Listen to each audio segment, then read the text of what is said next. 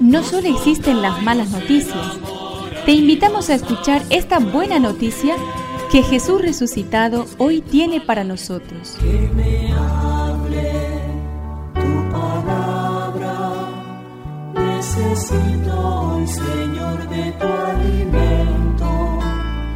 Hoy en todo el mundo se escuchará esta palabra. Mateo 9 del 1 al 8. Jesús subió a la barca, atravesó el lago y regresó a su ciudad. Entonces le presentaron a un paralítico tendido en una camilla. Al ver la fe de esos hombres, Jesús dijo al paralítico, Ten confianza, hijo, tus pecados te son perdonados. Algunos escribas pensaron, Este hombre blasfema. Jesús, leyendo sus pensamientos, les dijo, ¿por qué piensan mal?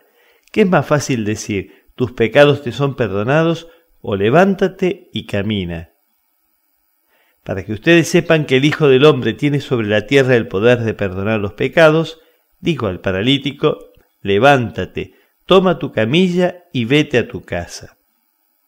Él se levantó y se fue a su casa. Al ver esto la multitud quedó atemorizada y glorificaba a Dios por haber dado semejante poder a los hombres. Este.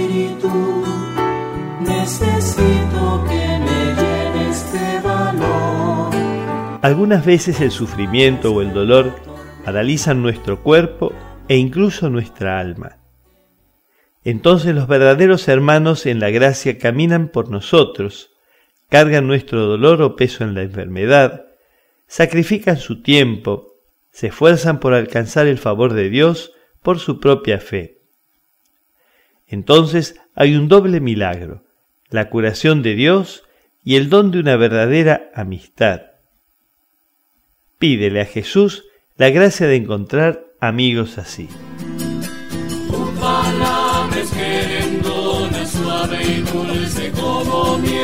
Es una contribución de la parroquia catedral para este año misionero diocesano.